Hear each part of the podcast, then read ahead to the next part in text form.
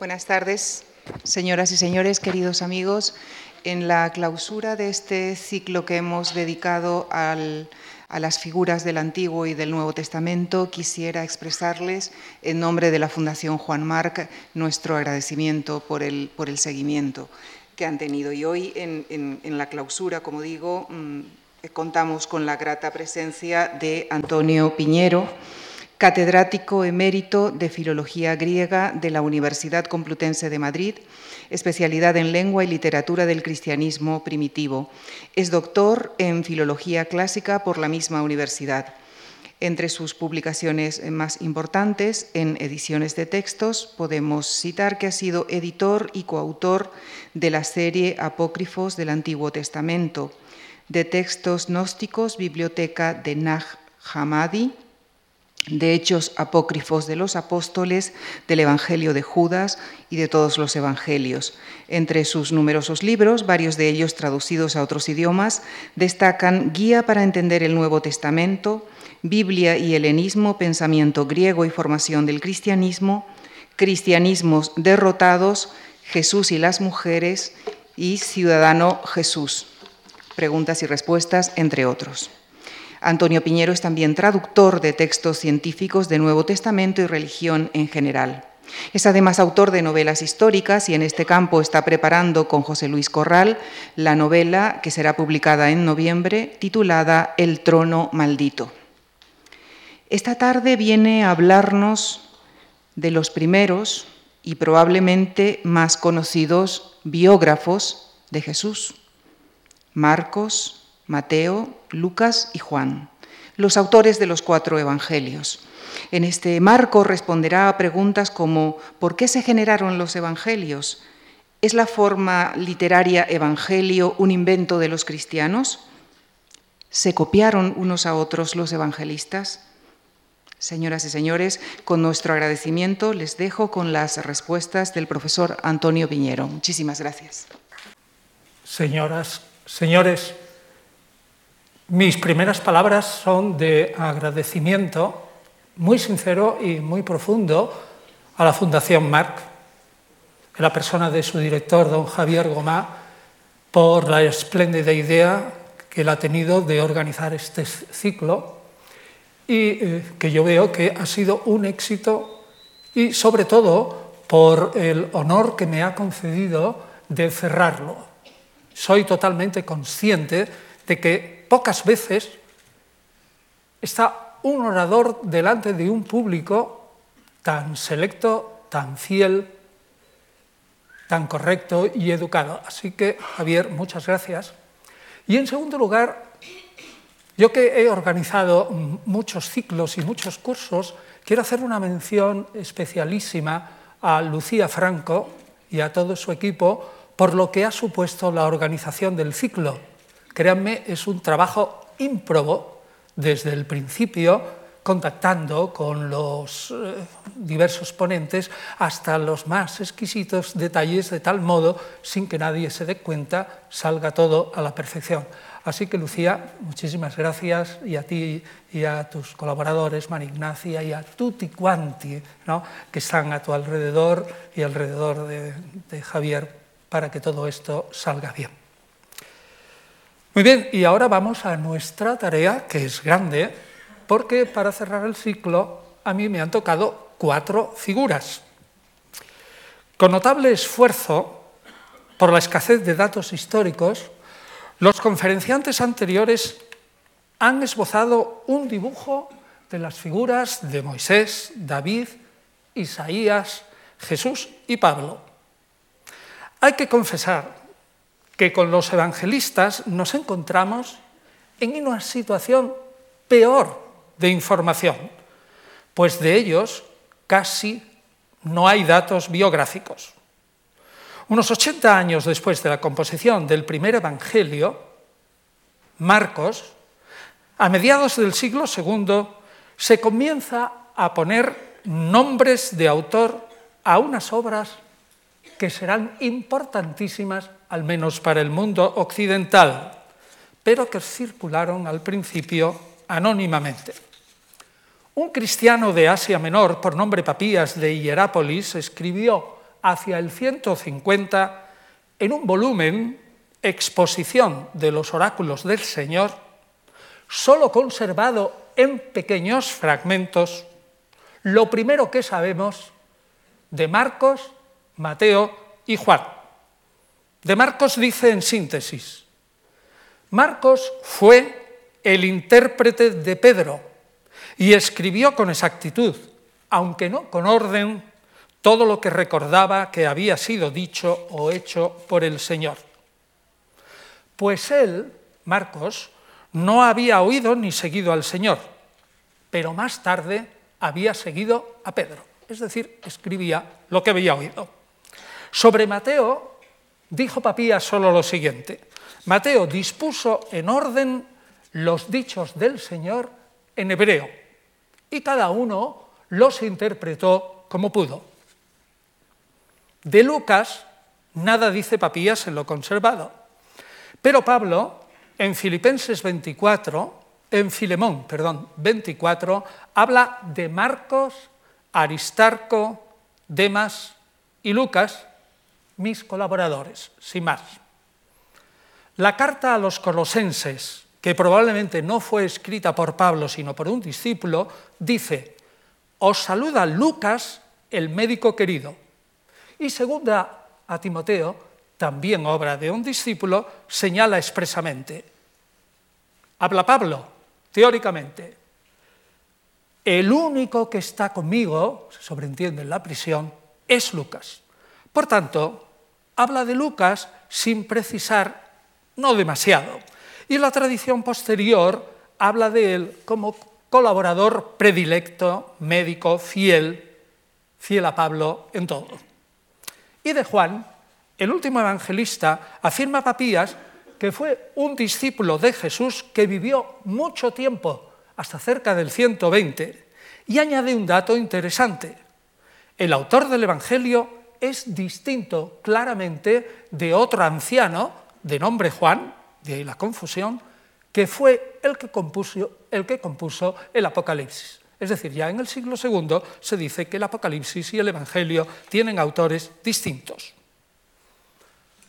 Por tanto, la primera idea que yo quiero resaltar es que obras importantísimas para la cristiandad circularon como anónimas y que solamente unos 80 años después de escrita la primera se le pusieron nombres.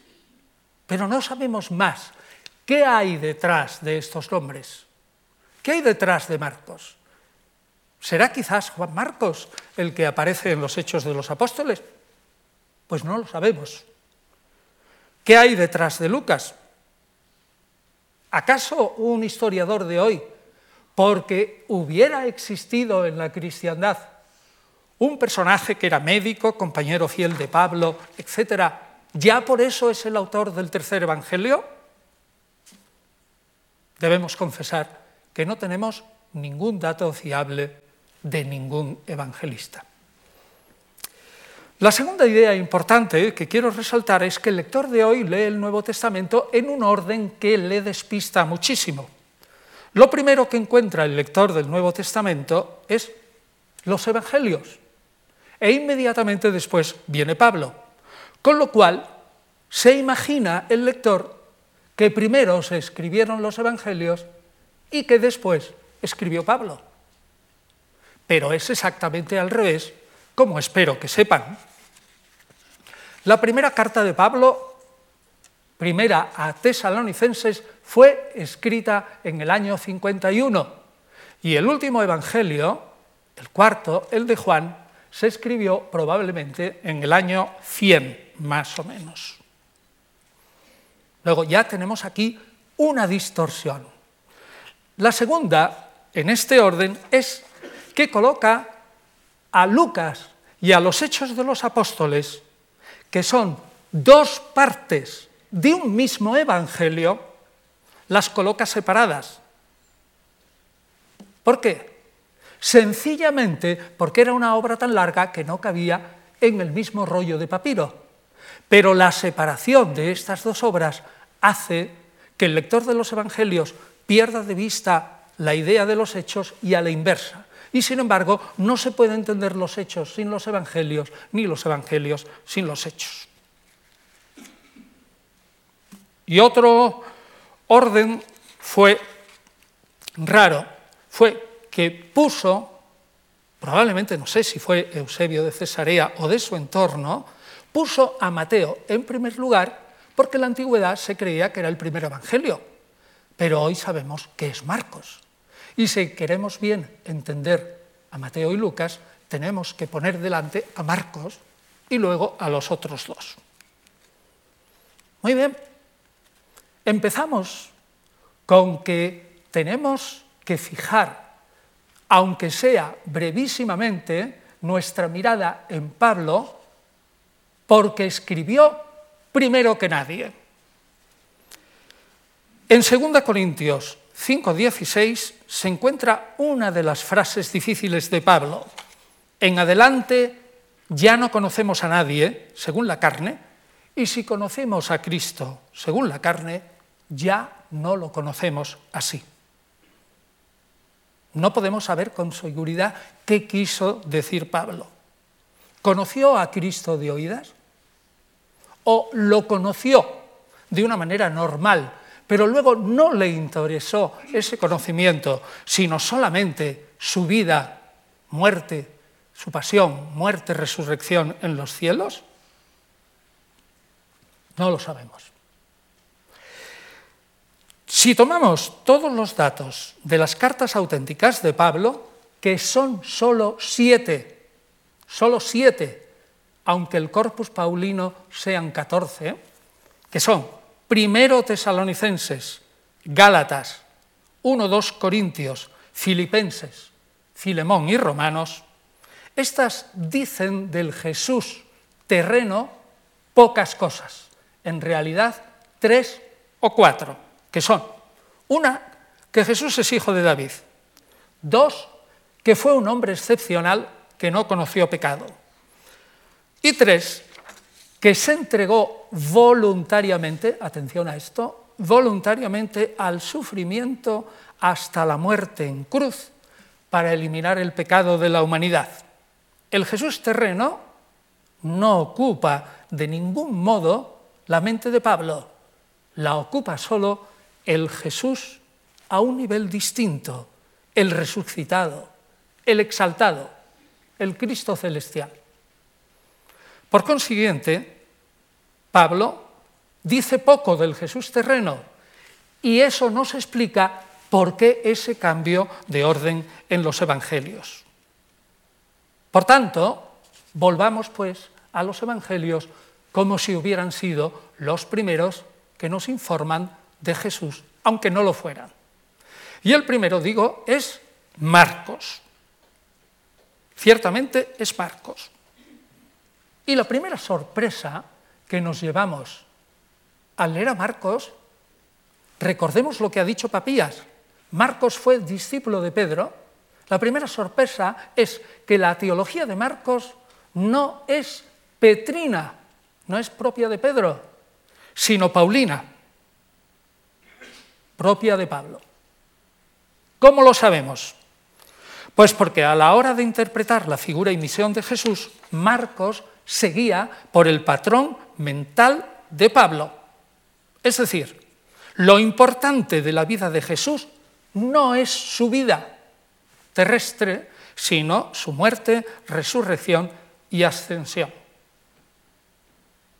Ahora bien, cuando Pablo hace esta afirmación implícita y explícita en sus cartas, está dando la vuelta totalmente, poniendo al revés cabeza abajo lo que sabemos del Jesús histórico.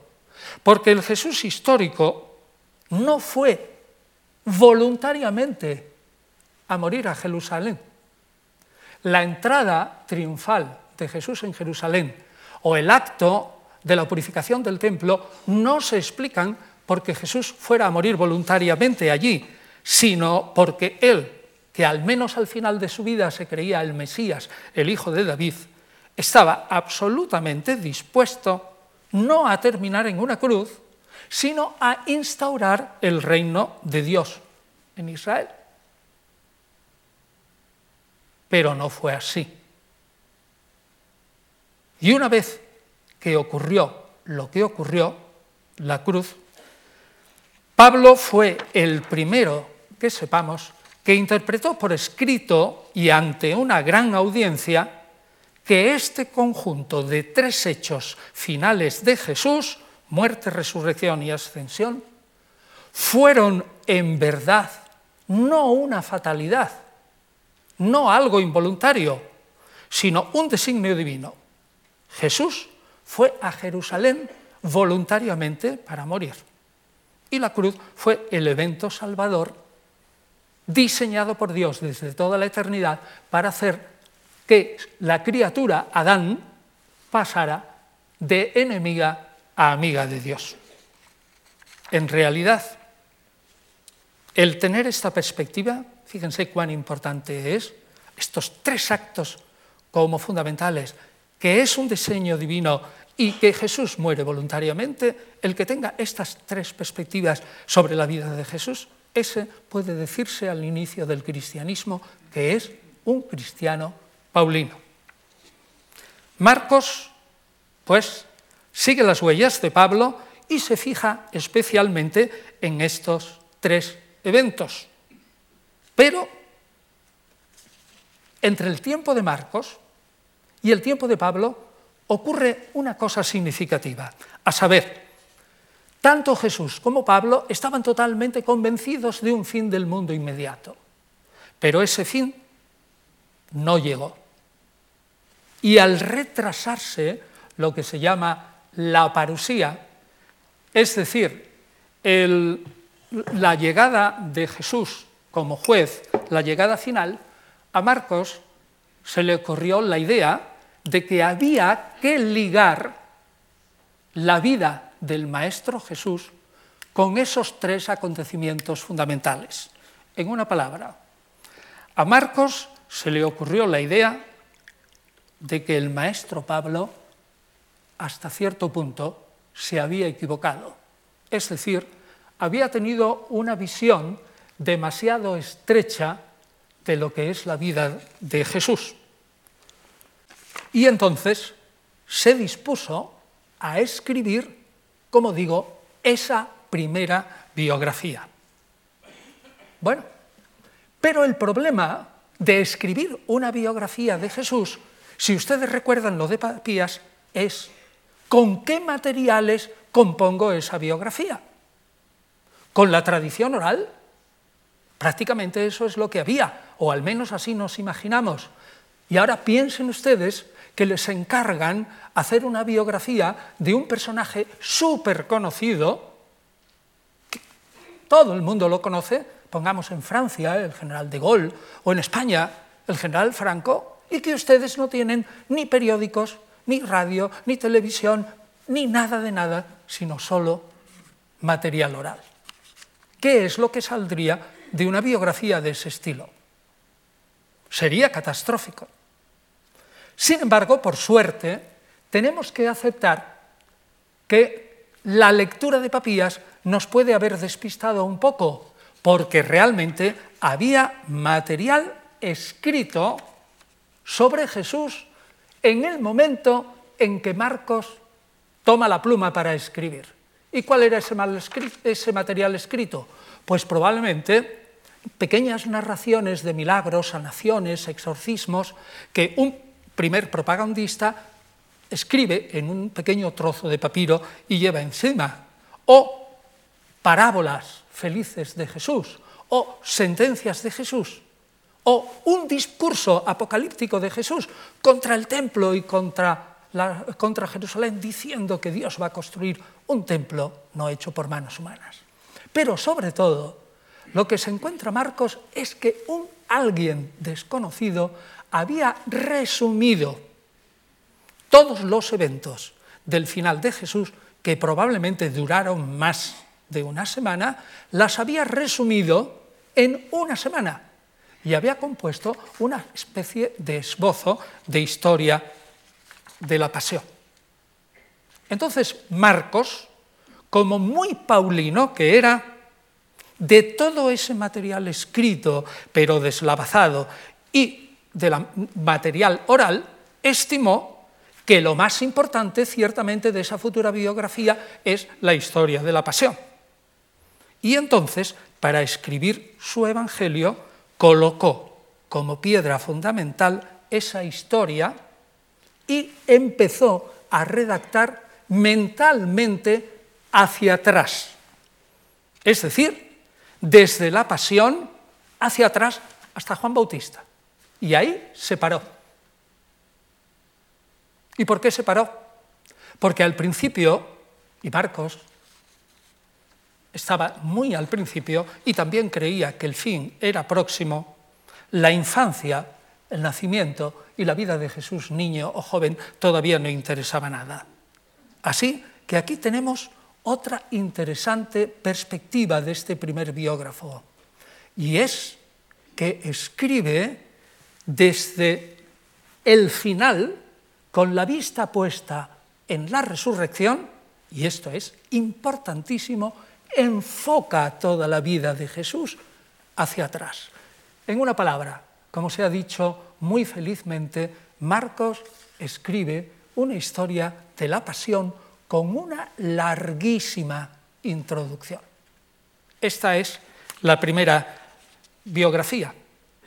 Pero cuando al inicio de esa biografía escribe Marcos una cita compuesta de Isaías y Malaquías, mira, envío mi mensajero delante de ti que prepara tu camino.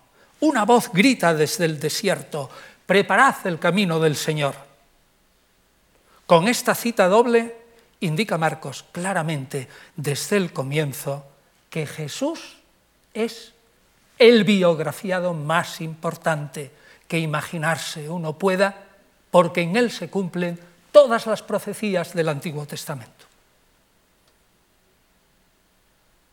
¿Qué otros motivos tenía también para componer este relato?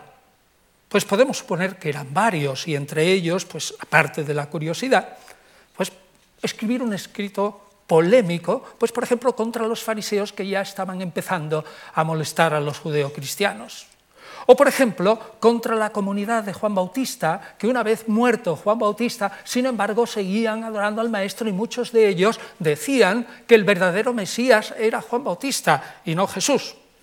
Marcos, con su biografía, pone para el público por primera vez, pone contra las cuerdas al Bautista, es decir, lo coloca desde el punto de vista cristiano en su sitio y dice, Juan Bautista no es el Mesías, el Mesías es Jesús y Juan Bautista es solo el precursor. Y otro motivo curioso pudo ser dar un tirón de orejas a la comunidad de seguidores de Jesús de Jerusalén, muy judíos, muy seguidores de Jesús, pero que albergaba en su seno a una serie de, Pablo les llama falsos hermanos, que se oponían rotundamente a la predicación paulina, muy querida por Marcos, hacia los paganos. Es decir, que predicaba que los paganos se salvarían como los judíos sin cumplir la ley de Moisés entera. Pues bien, ¿saben cómo hace Marcos para criticar indirectamente a esta familia? Pues lo hace pintando unas relaciones entre Jesús y su familia que son muy tensas. Incluso la familia le llama loco. Incluso no recibe a su madre y a sus hermanos. Y lo hace pintando a unos discípulos que son tontos, necios, lerdos, lentos para entender el mensaje de Jesús, aunque lleven con él mucho tiempo. Y finalmente pinta a un Pedro, el príncipe de los apóstoles, lo pinta como un individuo impetuoso y arrojado que encima, al final, aunque se arrepiente, fue el traidor grande a Jesús. Finalmente, otro impulso pudo ser dejar bien claro ante esos gentiles a quienes iba dirigido su evangelio varias ideas. Uno, Jesús es mucho más que un profeta, es el Mesías prometido.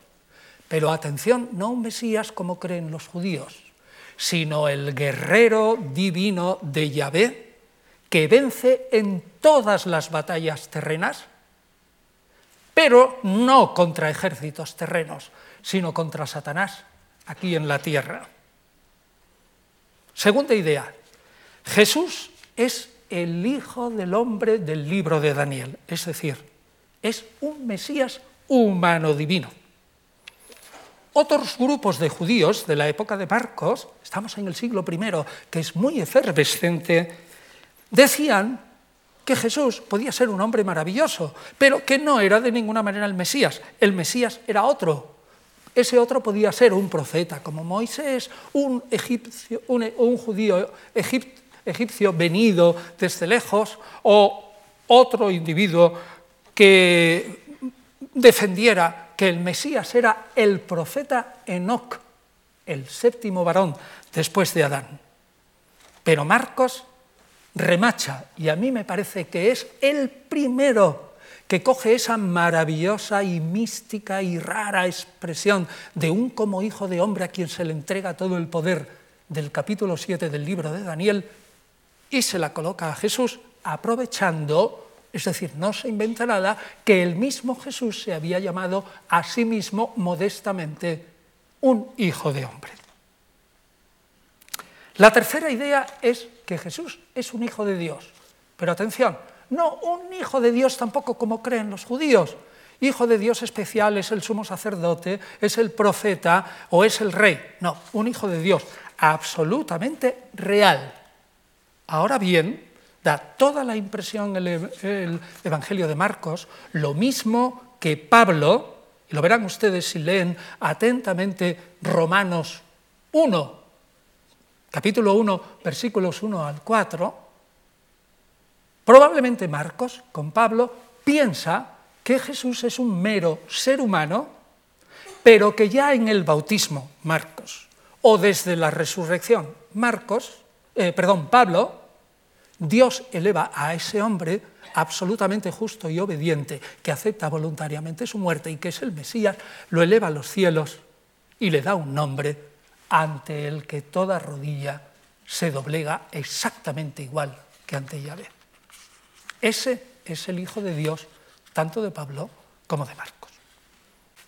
Podríamos seguir hablando de Marcos mucho tiempo, pero estamos apremiados nos quedan tres. Sobre los otros dos evangelistas, Mateo y Lucas, con todo lo importantes que son, quiero pasar como un poco de puntillas, bueno, o darle la misma importancia para concentrarme en el último evangelio, el evangelio de Juan, porque es el más extraño, misterioso y difícil de todos los evangelios. Volviendo pues a los primeros, Mateo y Lucas. Lo importante de estos dos, Mateo y Lucas, es que aceptan a Marcos, toman el Evangelio de Marcos como modelo y por lo tanto aceptan, fíjese qué importancia tiene esto, un modelo o marco mental que es propio de Pablo. Si yo acepto esa fuente, me hago a mí mismo también un paulinista. En primer lugar, eh, al hablar de Mateo hay que disipar una idea que tiene mucha gente por ahí que es errónea. Yo he oído muchas veces a lo largo de muchos años que los evangelios se compusieron en arameo y Papías dice que eh, al menos Mateo había escrito su evangelio en hebreo o arameo. La palabra hebraistí en griego puede significar indistintamente hebreo o arameo yo afirmo, esto es posible. Es posible que Mateo hubiera escrito su Evangelio en hebreo, pero ciertamente el Mateo que nosotros tenemos no es ese Mateo. No hay ni un solo fragmento de los Evangelios, ni uno solo conservado, diga lo que diga quien sea, en arameo. Por tanto, el Evangelio de Mateo se compuso originalmente en griego, no es un griego de traducción, está escrito en esa lengua y además Y además está empleando para las citas del Antiguo Testamento la Biblia griega. Es decir, el Mateo que tenemos no es ese, probablemente, que, del que habla Papías, sino otro. Es importante que fijen ustedes la, mente en Mateo como un evangelista muy judío que insiste en que Jesús fue judío y que predicó la ley. Recuerden, antes pasará el cielo y la tierra, que deje de cumplirse un solo ápice de la ley. Sin embargo, a pesar de esta incidencia tremenda en la ley, yo considero que este mismo hecho es también paulino, por una sencilla razón que no tiene en cuenta mucha gente, a saber, que Pablo, a aquellos judíos como él mismo que creen en Jesús Mesías, les dice que no tienen por qué, es decir, que deben seguir cumpliendo entera la ley de Moisés. Y lo dice con toda claridad en 1 Corintios 7.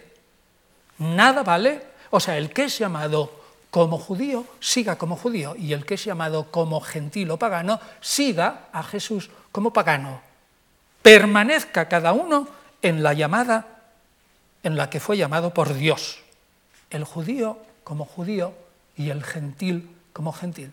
Es decir, en lo que dice la gente que Mateo es totalmente judeo-cristiano y se aparta un poco de Pablo, yo afirmo que en eso está también de acuerdo con Pablo, porque no caemos en la cuenta, y ayer lo dijo el conferenciante eh, Santiago eh, el martes, de una manera mm, no muy clara, pero lo dijo dos veces, que Pablo fue durante toda su vida un judío conservador en ese aspecto, es decir, siguió siendo judío siempre y observando la ley.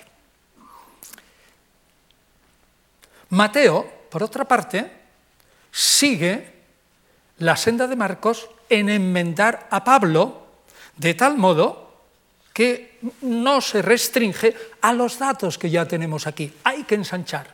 ¿Y qué es lo que hacen Mateo y Lucas? Pues utilizar, además de Marcos, otro texto escrito que se llama fuente de los dichos de Jesús. Curiosamente, de esta fuente de los dichos de Jesús no ha aparecido ni un solo manuscrito. Sin embargo, yo pongo la mano en el fuego con otros muchos estudiosos que ese texto debió de existir. ¿Por qué? Porque Mateo y Lucas van cogiditos de la mano cuando siguen a Marcos. Y cuando no siguen a Marcos, en muchísimos pasajes van también cogiditos de la mano y coinciden al pie de la letra. Eso de coincidir pasaje tras pasaje al pie de la letra en algo que no es de Marcos no puede deberse a que los dos sabían de memoria la tradición oral. Es muy difícil coincidir al pie de la letra es que los dos tenían otro documento delante de sus ojos.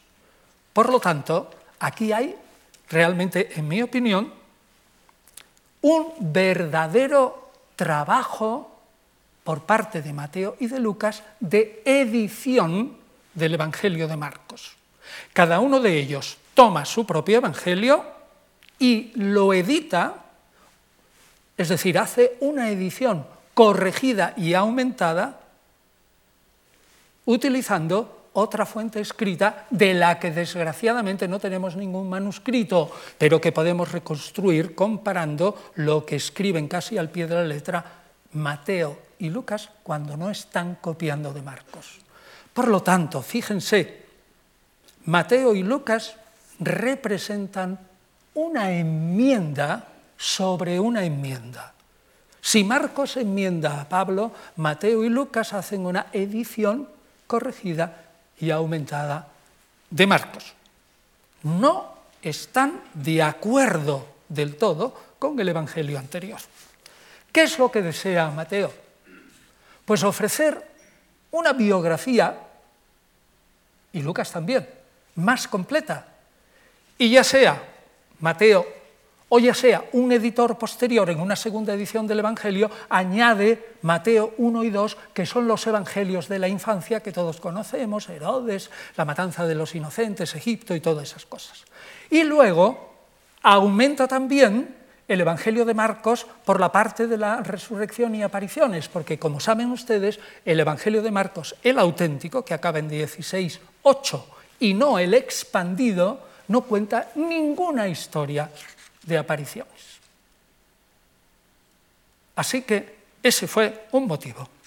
Y después otro motivo que tuvo en especial Mateo para enmendar a Marcos fue corregir corregir el, digamos, ese material absolutamente tan mm, desordenado que presenta a veces Marcos, y lo que ofrece Mateo es una serie ordenada de discursos de Jesús, una serie ordenada de milagros de Jesús, una serie ordenada de parábolas de Jesús. Es decir, Mateo es el evangelista del orden sobre Marcos. Bien, y en concreto, eh, ¿qué otras ideas pudo tener Mateo al componer su Evangelio? Pues yo me fijaría en tres ideas principales. La primera, Jesús es ante todo el cumplimiento de todas las promesas a Israel. Si ven, el Evangelio de, de Mateo utiliza el esquema. En el Antiguo Testamento se dijo esto y este es el cumplimiento en Jesús. Promesa cumplimiento. Segunda idea, Jesús es el maestro de sabiduría. Jesús es el Mesías. Y atención aquí. Y esto también es nuevo. Un Mesías a un humano, en la mentalidad de los judíos del siglo I, puede incluso cambiar la ley de Moisés. Y eso es lo que hace Mateo en sus famosas antítesis. Habéis oído que se dijo, pero yo os digo, y el, eh, y el, Jesús, tanto de Marcos como de Mateo, cambian la ley sobre Moisés. Cambiar la ley sobre Moisés no significa que quien la está cambiando es Dios, en una mentalidad judía del siglo I. Significa simplemente que es el Mesías. Y el Mesías, en el tiempo mesiánico, tiene capacidad para cambiar la ley. Fíjese cuánto cambian las cosas si uno estudia a fondo el judaísmo de la época de Jesús y lo interpreta conforme a ese judaísmo. Y la tercera idea fundamental de Marcos es Jesús funda una iglesia. Eso no aparece ni en, ni en Marcos digo de Mateo, perdón, he dicho, la idea fundamental, la tercera idea de Mateo es Jesús funda una iglesia. Eso no aparece ni en Marcos, ni en Lucas, ni en Juan. Nada. El famoso Mateo 16, 16, y sobre esta piedra fundaré mi iglesia, no aparece en los otros evangelios y sí en Mateo. Pasamos rápidamente al Evangelio de Lucas. Lucas es el evangelista de los pobres, de los desamparados, de las mujeres. Y respecto a Jesús es el justo sufriente y el mártir injustamente condenado por los judíos y los romanos. Y representa además una revolución, una nueva enmienda a los otros evangelios porque ya tiene dos partes, como hemos dicho. Una parte que trata qué hizo el Espíritu con Jesús. Evangelio. Y otra parte, ¿qué hizo el Espíritu con los seguidores de Jesús? Sobre todo Pedro y Pablo. Segunda parte, Hechos de los Apóstoles. Esto significa que Lucas ya tiene una concepción de la historia, que está mirando desde arriba y que puede escribir, además de los dichos y hechos de Jesús, una pequeña historia de la iglesia primitiva. Esto es un avance monumental, porque a todo ello lo llama Lucas primera y segunda parte de mi libro. Oh, queridísimo Teófilo, aquí tienes la segunda parte de mi libro, etc. Es decir, todo es un evangelio o buena noticia. Pues bien, Lo importante aquí es que esta concepción de la historia es muy clara y es la siguiente. La historia para Lucas se divide en tres secciones. Tres. La primera es antes de la venida de Jesús. La segunda es la vida de Jesús menos su pasión, muerte y resurrección. Ese ¿eh? paulinismo fundamental. Tercera parte, muerte, resurrección, exaltación de Jesús a los cielos y comienzo de la vida de la Iglesia. ¿Y qué es lo que tiene que hacer? Es la Iglesia ahí predicar el Evangelio de la buena nueva hasta que Jesús venga. Pues bien, Lucas intenta pasar por ser un historiador, como digo, de la iglesia primitiva, fiel y concienzudo. Pero la pregunta está si lo consiguió. Si se fijan los que estuvieron aquí el martes, vieron las dudas que tenía el conferenciante a propósito del valor histórico de Lucas. Yo las refrendo. Lucas, tanto en el Evangelio, se muestra un poco extraño con la historia. Por ejemplo, quita un trozo imponente de Marcos, para nosotros muy importante, y lo sustituye por un viaje imposible históricamente de Jesús que va desde el capítulo 9 hasta el 18. Y por otro lado, cuando se pasa a los hechos de los apóstoles, hace una pintura de Pablo que también es imposible. ¿Por qué? Por dos motivos fundamentales. Primero, porque Lucas jamás pinta a un Pablo escribiendo cartas. Y las cartas es lo más fundamental de Pablo y lo que ha sustentado el cristianismo hasta hoy. No hay manera de entender cómo un fiel compañero de Pablo no lo pinta escribiendo cartas. Y segunda idea, Lucas pinta, sobre todo al final de los hechos, a Pablo como un fariseo absolutamente estricto, cuando ya hemos dicho que Pablo ha pensado sobre la ley y sobre todo ha dicho que en el tiempo mesiánico los paganos se van a salvar aunque no cumplan la parte de la ley de Moisés correspondiente a la circuncisión los alimentos y las leyes de pureza. Eso que dice Pablo respecto a los paganos que creen en el Mesías y que se van a salvar igual que los judíos, repito, eso que dice Pablo jamás lo diría un fariseo de Jerusalén, como pinta Lucas a Pablo. Así que tenemos nuestras dudas realmente a propósito de cómo enfoca, enfoca eh, Lucas la historia del cristianismo primitivo. Pero, aunque tengamos nuestras dudas, todos los historiadores del cristianismo primitivo utilizamos a Lucas sencillamente porque no hay otra cosa. Lo respetamos, pero lo miramos con, lupa. Otras breves observaciones, ideas, digamos, que, rigen eh, la obra de Lucas. El imperio y el cristianismo son entidades compatibles. Lucas, junto con Mateo, dice, Jesús es inocente, es un hombre pacífico, jamás atentó contra el imperio. Quien tiene toda la culpa de la muerte de Jesús son los judíos, no el imperio romano. El imperio romano no tiene que temer nada de la fe cristiana. Segunda idea, pero aunque los cristianos que creen en el Mesías esto es cristianos, el individuo que es del Mesías, del Christos, del ungido, pues aunque sean gentiles y se hayan convertido del paganismo a Jesús Mesías, sin embargo, forman una unidad con Israel y el verdadero Israel es la iglesia con los judíos que se hayan convertido al Mesías. Otra idea importante. Otra tercera, y voy a hacer solo dos más. La tercera, muy importante.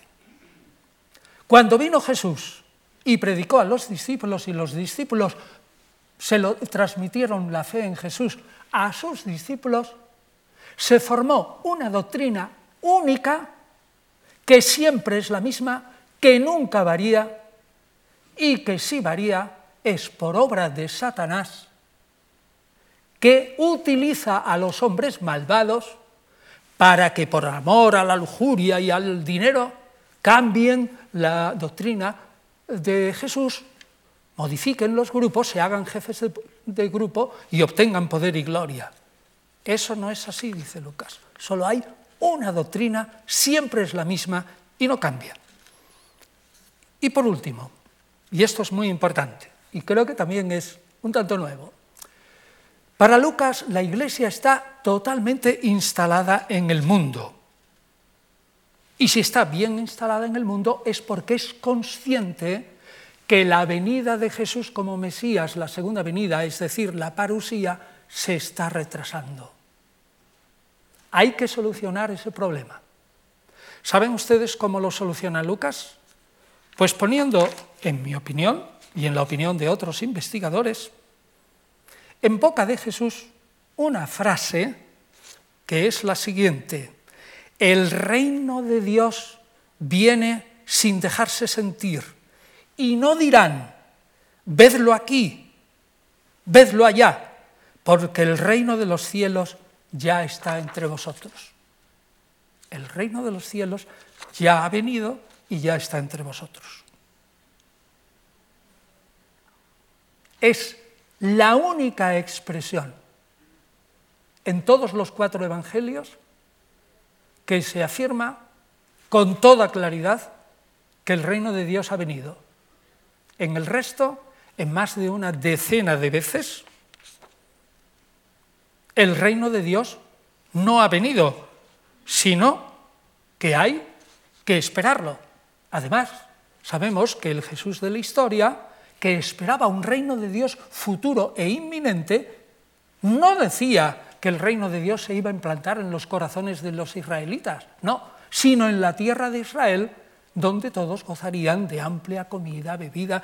El símbolo del reino de Dios para Jesús es un banquete de bodas comida y bebida para los más pobres. Pues bien, este único pasaje de Lucas es, en mi opinión, el arreglo maravilloso de Lucas para solucionar el problema del retraso de la parusía. Si Jesús afirmó que el reino ya está aquí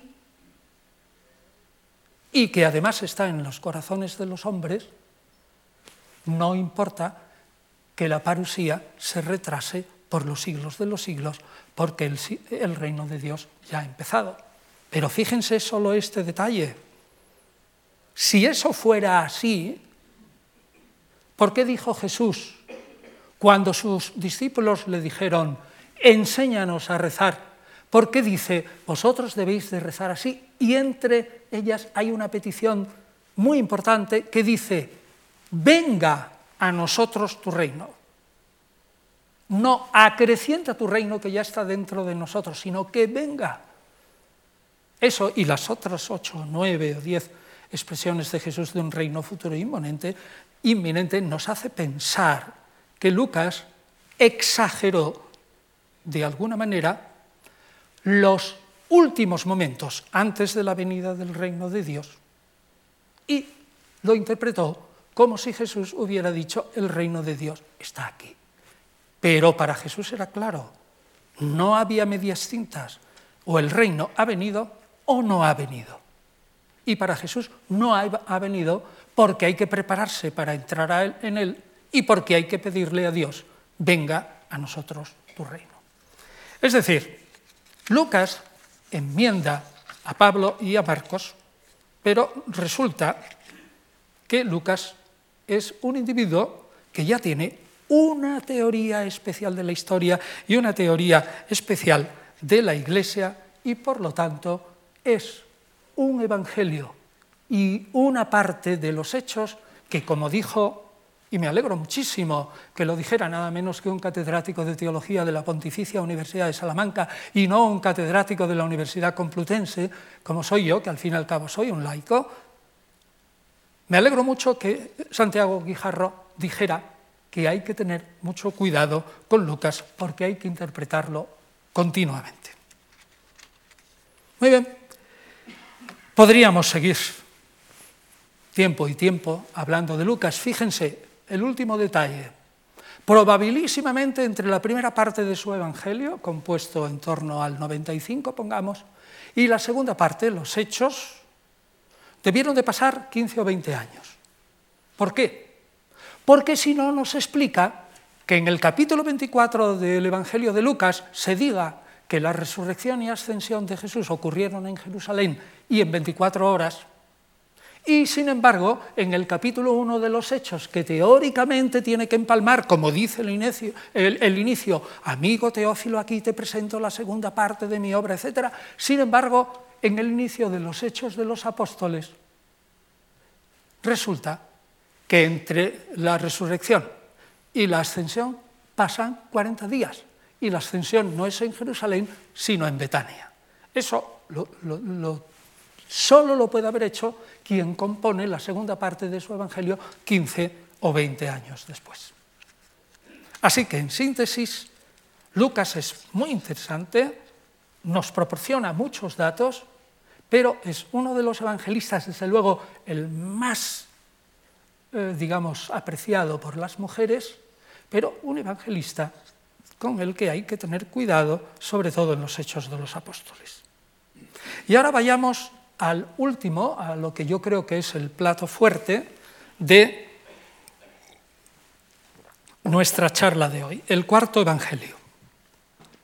Es realmente un escrito sorprendente, extraño, místico, diferente, espiritualista. Parece como si estuviéramos hablando de, un Jesús absolutamente distinto. Piensen que ya no está hablando un Jesús cuya interés principal era el reino de Dios, sino un Jesús que es el revelador que desciende del cielo, es uno con el Padre, revela y luego asciende. Un Jesús que no es como los otros de Mateo, Marcos y Lucas, que solo pasa una Pascua en Jerusalén, sino tres. Es decir, su vida, la vida de Jesús, dura el triple, la vida pública. Un Jesús que coloca la acción del templo, la purificación del templo al principio de su vida pública y se queda tan tranquilo. Un Jesús presentado respecto a Juan Bautista que no, no es bautizado por Juan Bautista. Juan Bautista lo único que hace es dar testimonio de él. Y sobre todo, un Jesús que solo hace siete milagros y que ya no son para demostrar el poder del reino de Dios, sino realmente para demostrar que Él es el revelador, para que suscitar la fe en Él. Y sobre todo un Jesús que habla de una manera distinta. Si se han fijado ustedes en el Jesús de Mateo, Marcos y Lucas, es de frases contundentes, es un Jesús polémico, frases cortas, directo a los enemigos. Sin embargo, el Jesús del Evangelio de Juan es una frase larguísima en espiral que coge una idea, le da la vuelta, la vuelta, y cuando termine coge otra idea y le da la vuelta, la vuelta, y al final repite la primera idea y da vueltas y se hacen unos monólogos y unos discursos lentísimos y larguísimos. Es un Jesús que hable totalmente distinto. Y sobre todo un Jesús que habla de cosas distintas, como vida, testimonio, verdad, gracia, luz, oscuridad, arriba, abajo. Es un Jesús distinto. ¿Por qué? Yo me lo he preguntado muchas veces y he escrito sobre ello y he llegado a la conclusión de que la clave está en un párrafo de Clemente de Alejandría, San Clemente de Alejandría, que escribe en el 180 y que les leo. Juan, el último de los evangelistas, viendo que en los otros evangelios se mostraba solo la interpretación corpórea de Jesús, impulsado por algunos conocidos e inspirado por el Espíritu Santo, compuso un evangelio espiritual. Esto escribe Clemente de Alejandría. Así que es el último de los evangelistas observa que los otros evangelistas son imperfectos, es decir, muestran solo la interpretación corpórea, material, superficial, está impulsado por un grupo de amigos, es decir, está en un grupo, y está inspirado por el Espíritu Santo. Es decir, tenemos un individuo que hace exactamente igual que los otros evangelistas, pero está en el año 100 y ya tiene la visión de los otros tres evangelistas y desde su sentido dice, hay que componer el último y definitivo de los evangelios. Ahora bien, ¿por qué? Dice Clemente de Alejandría que, porque está en un grupo. Pues ese es un grupo probablemente de lo que más tarde le vamos a llamar gnósticos, es decir, aquellos que tienen una gnosis, un conocimiento revelado, especialísimo de Dios, y que les permite penetrar en la realidad y en los escritos más que nadie, mejor que nadie. Es más, probablemente se creen los únicos. Los demás no entienden tanto como ellos. Segundo, lo que quiere decir eh, Clemente es que Juan viendo que los otros evangelistas, es decir, conociendo a los otros evangelistas, escribe una refutación. Pero aquí tengo que hacer una, una precisión. Estamos en un momento del judaísmo en que cuando hay que hacer una refutación de algo, quien hace esa refutación no se sienta toma la pluma, el cálamo, y empieza a escribir, el Señor tal dijo esto, pero yo digo lo contrario por estas y estas razones. Eso es una refutación lógica. No hace eso un judío del siglo I. Lo que hace es escribir otra nueva obra en el que aparecen los mismos personajes, pero hablando de una manera absolutamente distinta. Esto es lo común. Mire, el libro de la sabiduría, por ejemplo, se escribe contra el eclesiastés, que no cree en la inmortalidad del alma y no cree en el mundo futuro. El libro de los jubileos es un apócrifo del Antiguo Testamento, pero que Jesús probablemente lo, lo tenía como sagrado, escribe el Génesis de nuevo. El pseudofilón, que es un individuo que no conocemos, pero que es de la época de Pablo y de Marcos, escribe otra vez y reescribe el Génesis para su época. Es decir, que lo que se hace es, conociendo perfectamente lo que han escrito los demás, no componer una refutación, sino escribir una obra nueva. Recuerden el ejemplo que les he dicho del Hijo del Hombre en Marcos. Cuando Marcos es el primero, en mi opinión, que afirma el Hijo de Hombre, según Daniel, es Jesús y por lo tanto Jesús el Mesías. Aparece otra secta judía, de la que tenemos su obra, y no escribe una refutación de Marcos, escribe el libro de las parábolas de Enoch y entonces presenta a Enoch como el Mesías y el juez final de todos los tiempos. Les voy a poner un ejemplo auténticamente, vamos, atronador, diría yo, y que creo que les va a admirar. Lo he tomado del texto del pseudofilón, que, repito, reescribe la Biblia entera, pero no tenemos la obra completa y llega solamente hasta Saúl.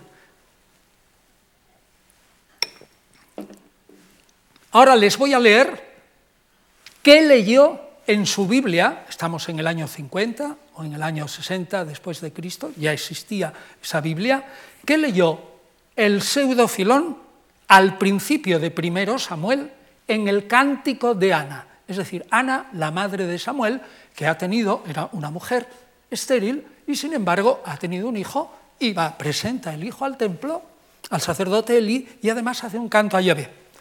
Fíjense lo que dice primera Samuel Solo es el principio, ¿eh? pero verán el tono de la refutación, o mejor dicho, de la reescritura y acomodación de una idea al momento actual. porque uno tiene una sabiduría para hacerlo, dada por Dios. Dice Ana, según primera Samuel, no hay santo como Yahvé, porque nadie hay fuera de ti, oh Dios, ni roca como tú, nuestro Dios. No multipliquéis palabras altaneras, no salga de vuestra boca la arrogancia. Dios de sabiduría es Yahvé, suyo es juzgar los elementos y las acciones. Y fíjese cómo reescribe el canto de Ana el autor de, primeras, eh, de las antigüedades bíblicas. Y dice, acudid a mi voz todas las gentes, escuchad mi palabra a todos los reinos, porque se abre mi boca para hablar y mis labios deben cantar al Señor. Destelad, destilad, pechos míos, la sabiduría, anunciad vuestro testimonio, porque se os ha mandado que amamantéis, no solo a Samuel, sino a los pueblos. Firme será el que se alimente de vosotros, iluminará al pueblo con sus palabras, mostrará los preceptos a las gentes, a los gentiles, y su poder se elevará muy alto. Es sencillamente impresionante. ¿Acaso se puede decir que el autor de las antigüedades bíblicas no conocía el texto bíblico? De ningún modo. Se lo sabía seguro de memoria. Seguro. Sin embargo, no compone una refutación, compone una reescritura.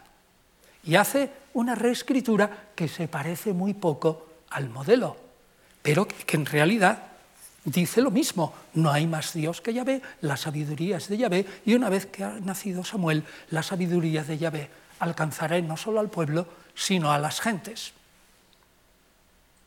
Lo mismo hace el maestro de justicia en los manuscritos del Mar Muerto en Qurrán.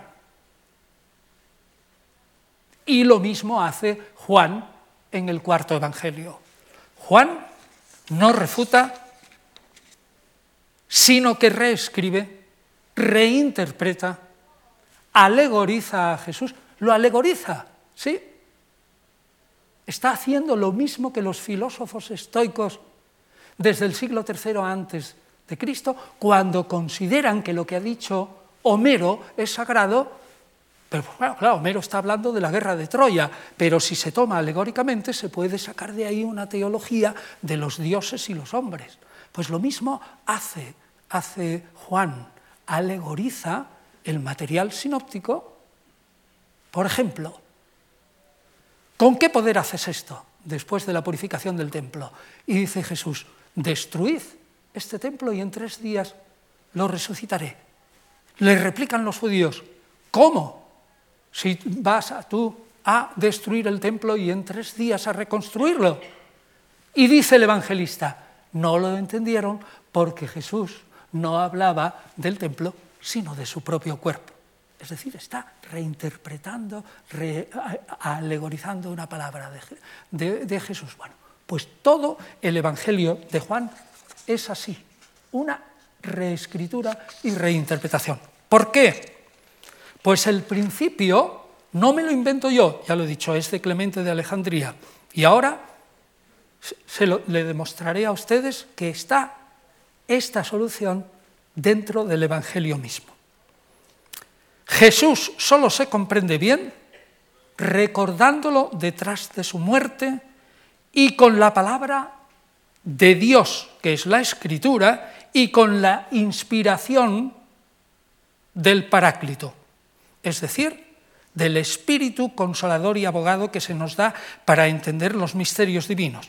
Dice el evangelista en 2.22, cuando resucitó pues de entre los muertos, Jesús, se acordaron sus discípulos de que eso era lo que quería decir Jesús cuando hablaba y creyeron en las escrituras y en las palabras que había dicho Jesús. Y Jesús mismo dice en 14:26, esto es lo que yo tenía que deciros mientras estaba con vosotros, pero el abogado, el paráclito, que os enviará el Padre en mi nombre, el Espíritu Santo, ese os enseñará todo y os irá recordando todo lo que yo os he dicho.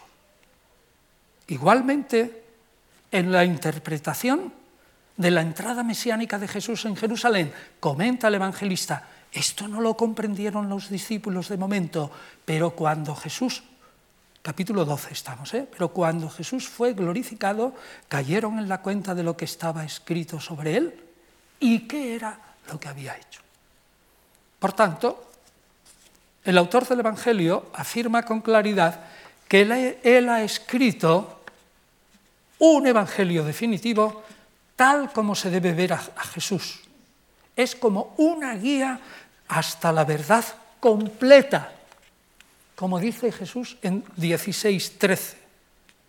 Con otras palabras, el autor puso por escrito lo que Jesús hizo y dijo en vida, pero tal como él lo entendía por la gnosis o conocimiento que le había dado el Espíritu Santo.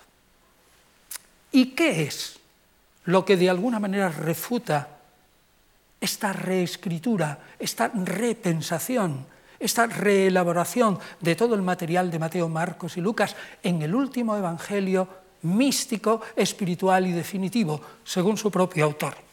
Pues primero, insistir en que Jesús es un ser preexistente.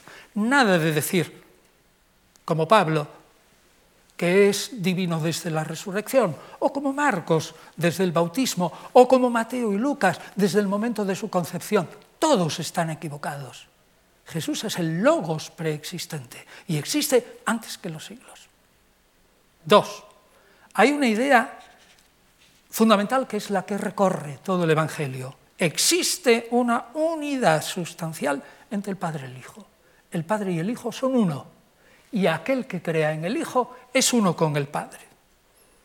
Tres, el Logos se ha encarnado, ha venido en la tierra, ha revelado, es Jesucristo y cuando termine la revelación y sea glorificado, asciende al cielo.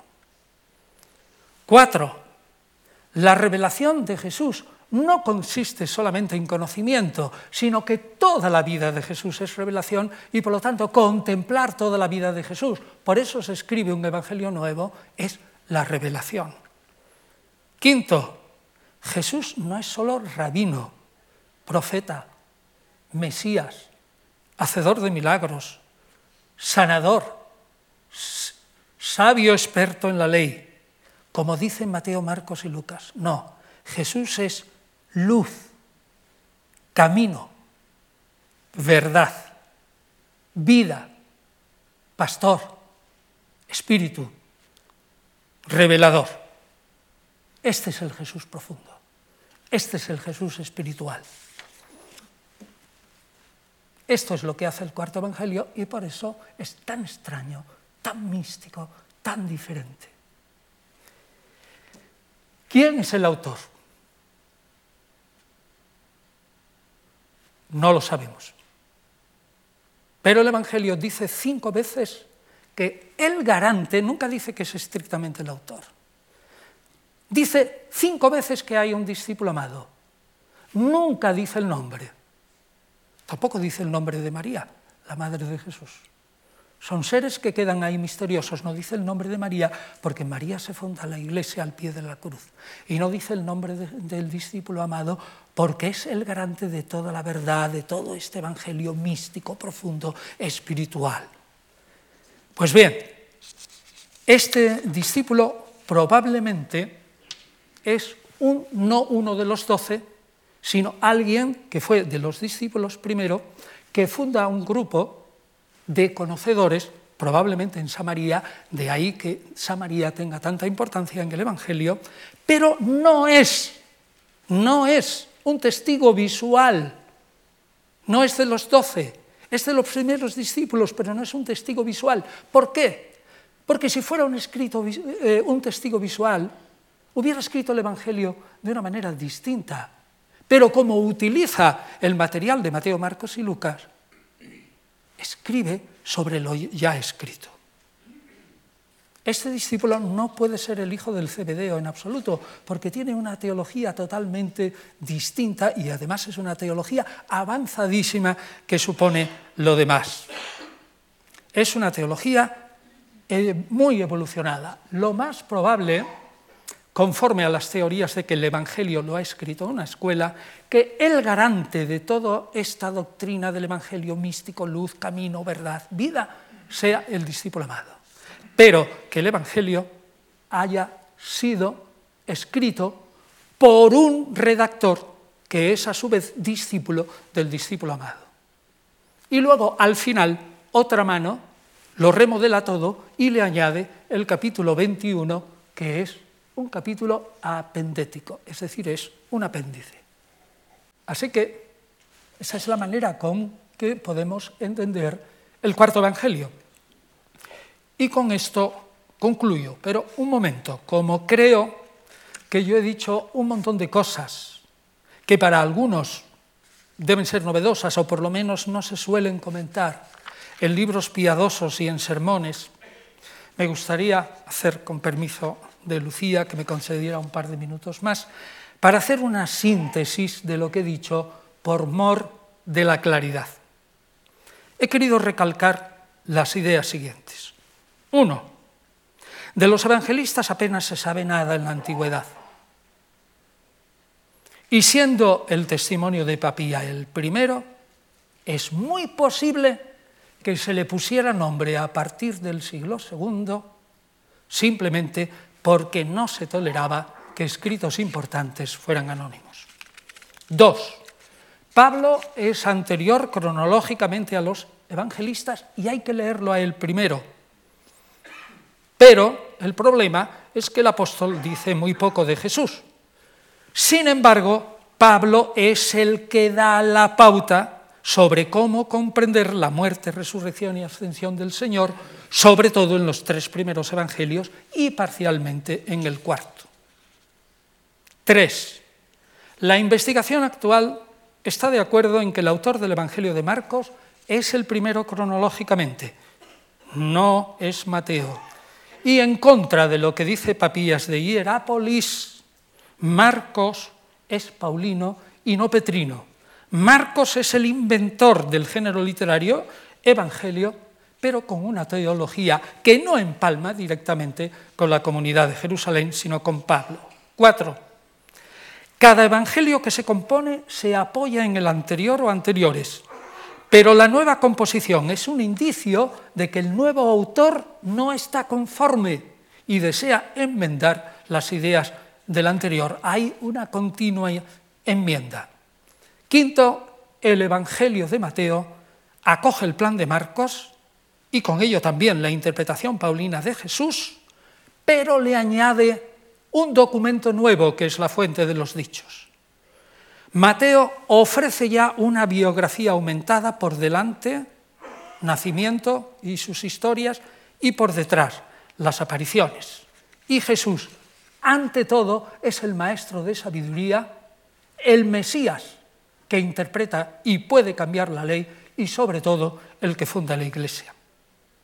Seis, la obra de Lucas no es un evangelio como los otros, sino que tiene dos partes, Evangelio y Hechos. Es un autor interesantísimo, sobre todo para la historia más inmediata del cristianismo primitivo, pero hay que tener cuidado con él. Para Lucas, la doctrina siempre es la misma y la misión de la Iglesia hasta que venga la palucía dentro de miles de años, no importa, es proclamar que el Evangelio de Dios ha llegado ya y que hay que ir implantándolo lentamente en los corazones hasta el final de los tiempos, aunque esta sea según los investigadores, no la idea de Jesús, sino la de Lucas. Y por último, he dicho que el Evangelio de Juan, extraño, difícil, espiritual y místico, se comprende maravillosamente si lo situamos en el mundo judío de la época altísimamente espiritualizado, altísimamente religioso, que tiene la conciencia de haber recibido de Dios una ciencia especial y que por lo tanto, tras mucho tiempo de reflexión, no escribe una refutación de los otros tres evangelios, sino que lo que hace es una repensación, una reinterpretación, una reescritura y un evangelio místico y definitivo, según él, mientras los demás evangelistas, ojo, no se han equivocado, jamás lo dice, pero solo han transmitido lo carnal y superficial del Salvador, este Evangelio transmite lo profundo y lo espiritual, lo verdaderamente verdadero. La Iglesia ha decidido desde siempre no fijarse en las diferencias entre los evangelios, sino hacer una imagen mixta de Jesús con elementos de los cuatro. La investigación histórica de hoy, por su parte, sostiene que esa figura mezclada, mixta, sacada de los cuatro, corresponde sin ninguna duda a la del Cristo espiritual, pero no a la del Jesús de la historia. Sin embargo, cada creyente, y esto lo defiendo en Jesús de Nazaret, el hombre de las cien caras, desde los inicios, cada creyente se ha construido su propio Cristo. Y no veo por qué no puede hacerlo ahora. Por lo tanto, cada creyente debe tomar su propia decisión, como así se ha hecho a lo largo de los siglos. Muchas gracias.